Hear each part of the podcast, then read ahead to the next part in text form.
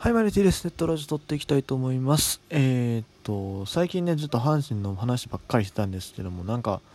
もともとうちの番組って12球団扱うっていうコンセプトの番組やったし、まあ、阪神の話ね、がっつり聞きたい人はね、あの、僕の番組よりもね、あの、他の、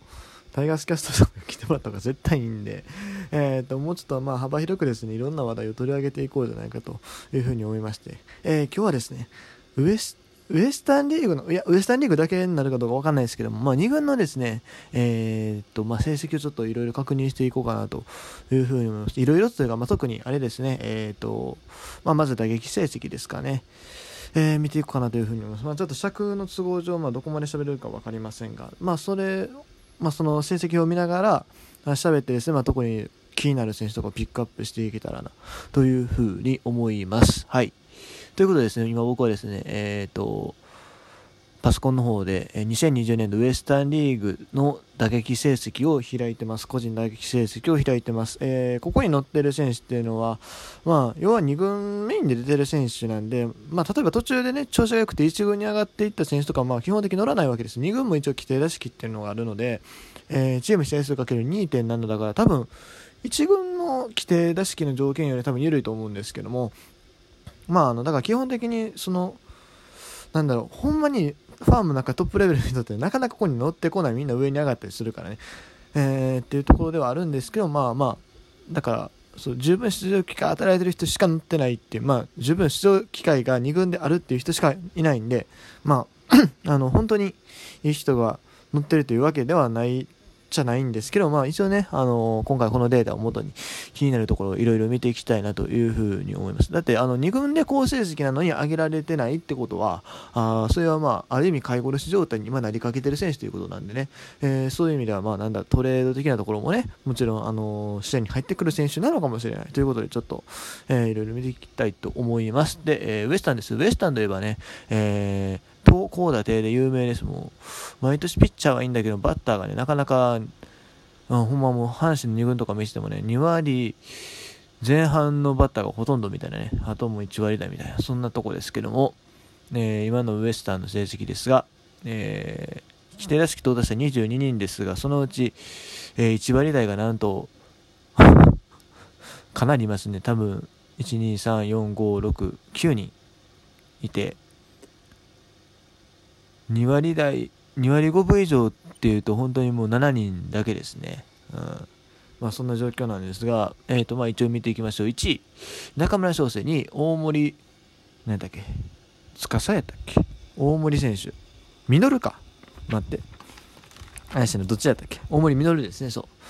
えー、この広島の2人がですね、3割3分9厘、3割2分で、えー、1位、2位を取ってますが、この2人は今1軍帯同中ですよね。1軍登録されてると思うので、まあ、そのうち、まあ、この表からも姿を消すのではないでしょうか。あそして3位ですよ。3位ね、この選手の名前ここに載ってて僕はすごく嬉しいです。えー、ソフトバンクホークス、正子祐介、3割1分3厘、ホームラン1本、盗塁3、盗塁3、これはええやんと思うんだけど、盗塁4がある。えー、正子祐介、皆さん知ってますかね？あの柳田2世とかね、えー、右板、あの右打ちのギータということで、右板みたいな、その、ニックネーム付けられてる、まあ、ソフトバンクが誇る未完の大器ですよ。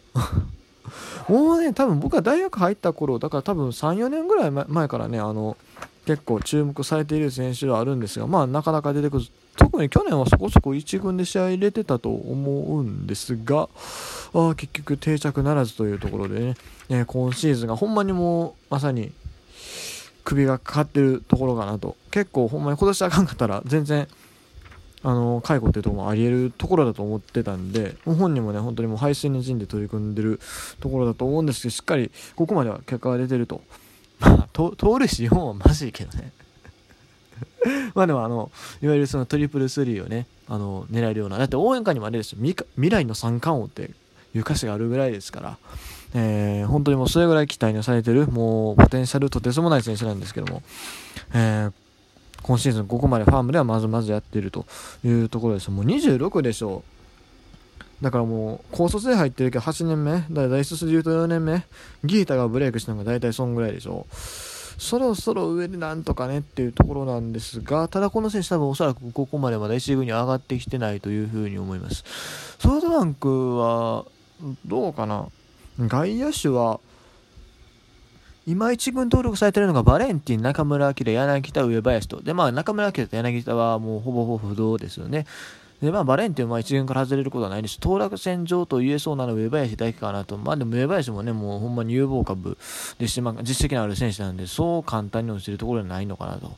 うんで、この4人ですけど、まあ、内野の方でね、えっ、ー、と、外野を守れる選手が何人か、あとキャッチャーで見ますね、えっ、ー、と、キャッチャーの栗原と、それからが内野手でいうと、誰だ、えー、明石とか、あシュート、三森は外野行けたっけ？ちょっと怪しいな。あ川島慶三あたりがま外野も兼任というところで、えー、入ってきているという形になります。どうかな？この中でね、なかなか上では難しいかな。上で大暴れしてほしいんやけどな、ちょっと厳しい気はしますね。うん、上林と入れ替えっていう可能性はなくはないかもしれないですけど、まあでも、正子選手、ちょっと僕、守備面はあんまり知らないですが、そこの問題もあるだろうし、うん、で盗塁士の多さを考えるとちょっとダイソーで使うっていうのもなかなか難しい選手ですし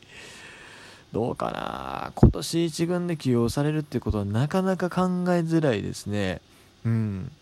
まあ、もし、あのー、どっかの球団が、ね、トレードで欲しいって言ったらワンチャンワンチャン取れなくもない選手かもしれないですね。あのちゃんとしたちゃんとしたっていうかあのある程度のレベルのピッチャーとかを出せば寝れなくない選手なのかもしれないですけども、あでも、とりあえずね、あの、今シーズン、まあ、ここまでこれだけの成績残してるってことは、まあ、なんとかやってくれるんじゃないかなというふうに思いますね。いや、本当に楽しみ。ただ、ホームランがもうちょっと欲しい。まあ、まだね、シーズン始まってそんな経ってないっていうのはありますけども、1本はちょっと寂しいかな。うん。というところですね。えー、そして、え、ー、と、4位、2割8分9厘、林光太。これ、カープの、まだ2年目ぐらいちゃうの確か。サードのね、智弁和歌山の選手ですよ。ホームラン2本、えー、打点11、えー、というところですね。えー、まあ、打率もしっかり残してるのはすごいなと。去年こんな打率残してたかなあの、ホームランは打ってたのは知ってるんですけども、ちょっと、ちょちょっと確認しますね。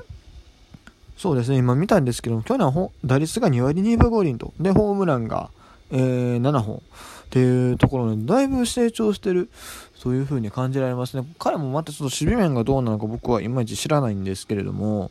この調子でいけば近いうちにまた1軍昇格っていうところはあるんじゃないかなという気がしますね。まあ今、堂林が固定されてるし、松山も好調なんでちょっと厳しいかもしれないですけども、まあ近い将来全然あり得るんじゃないですか。うん。いや、この辺がね、きっちり育ってくるとね、またカープの打線が怖くなりますよ、本当に。まあ今も十分怖いんですけどね。そして5位が宇草幸輝、えー、2割7分4厘、えー、ホームラン0ですが、盗塁が2、ただし盗塁下さんというところですね。宇草選手、今年のドラフト2位で入ってきたルーキーで、まあ、開幕1もあるのかなと思ってたんですが、まあ、なかなか厳しく、とりあえず今年1年は確か下でみっちり鍛えようって方針じゃなかったかな。まあ、なんで、なかなかちょっと昇格っていうのはそうないのかなという気もしますがね、ここら辺もまだ将来が楽しみな選手の1人になってくるのかなと、鈴木誠也がメジャー挑戦したらね、外野の枠1個空くから、あそこにもしかしたら入るのかな、まあ、センター、西川。あで、レフト、ライトは空くことになるんで、まあ、もちろんね、あの他にもいい選手いっぱいいるので、えーまあ、例えば、まあ、野間とかね、まあ、野間もなかなか厳しいかもしれんけども、あいるのでね、まあ、そこら辺との争いになってくると思うんですけども、この辺もね、食い込んできたら怖いかなと。まあ、どっちかというと、でも俊足高打型の選手ですよね、うぐさっていう選手は。あ、でも一応割とパンチ力もあるのかな。大学3年春は4本塁打。あー、なるほどね。持ち味はスピード、将来的なトリプル筋ができるような選手になりたいです。なるほど。これまた面白い選手ですよね。この辺が本当に順調に育ってきたらカープは怖い。えー、そして、えー、6位になんと根尾明ですよ。2割7分4厘。えー、ホームランに3塁打も1、2塁打4と。打点16で、これは井上康太についてリーグ2位ですね。えー、根尾君ね。まあでも彼もおそらく今年は1軍でみっちりやるのかな、まあ、もしかしたらね、あの順位が決まってきたら、あの上で上げて、まあ外野なりセカンドなりで出場機会があるのかなという気はしますが、あまあ、前半の間しばらくないんじゃないですかね、出番は。うん、まあでも、去年あんだけ苦戦したことを思うとね、あの今年ここまでやってるっていうのは本当にいいんじゃいいんじゃないかなというふうに思いますし、まあ、こういう選手はね、本当にもう、あのどんどん上で使った方が伸びる選手じゃないかなと思うんでね、もう、まあ、正直、ショートっていうポジションはなかなか難しい気がしますけど、去年甲子園で知り見た感じだと、でも、あのバッティングとかのね、ポテンシャル、あと、まあ、守備もポジション変えたらね、全然通用する選手だと思うんで、すごい、あの、身体能力高い選手だから、あ本当楽しみですよね、ここも。そして7位、えー、野村大地ですよ。2割7分1厘。早稲田のね、あの早稲田実業の清宮の後輩よね。えー、ホームラン今年1本打ってるということで、えー、ソフトバンクでマッチの後継者として、まあ、おそらく育成中だと思うんですけど、彼も多分、基本今年は2軍なんじゃないかな。2軍でまあしばらくやってみて、そのどんだけ結果残せるかってところじゃないかなと。まだね、高卒2年目か。2年目っすよね。だから多分まだそんな1軍で使うことはないでしょうけども、うん。まあ来年、再来年あたり出てくるかもしれないですよね。まあもちろんね、まだ今年もそんなに打席数立ってるわけじゃないし、多分この中では割と少なめ76打席ですし、20試合しかまだ出てないんでね、まだあれですけども、うん。まあ、将来楽しみな選手なのは間違いないですよね。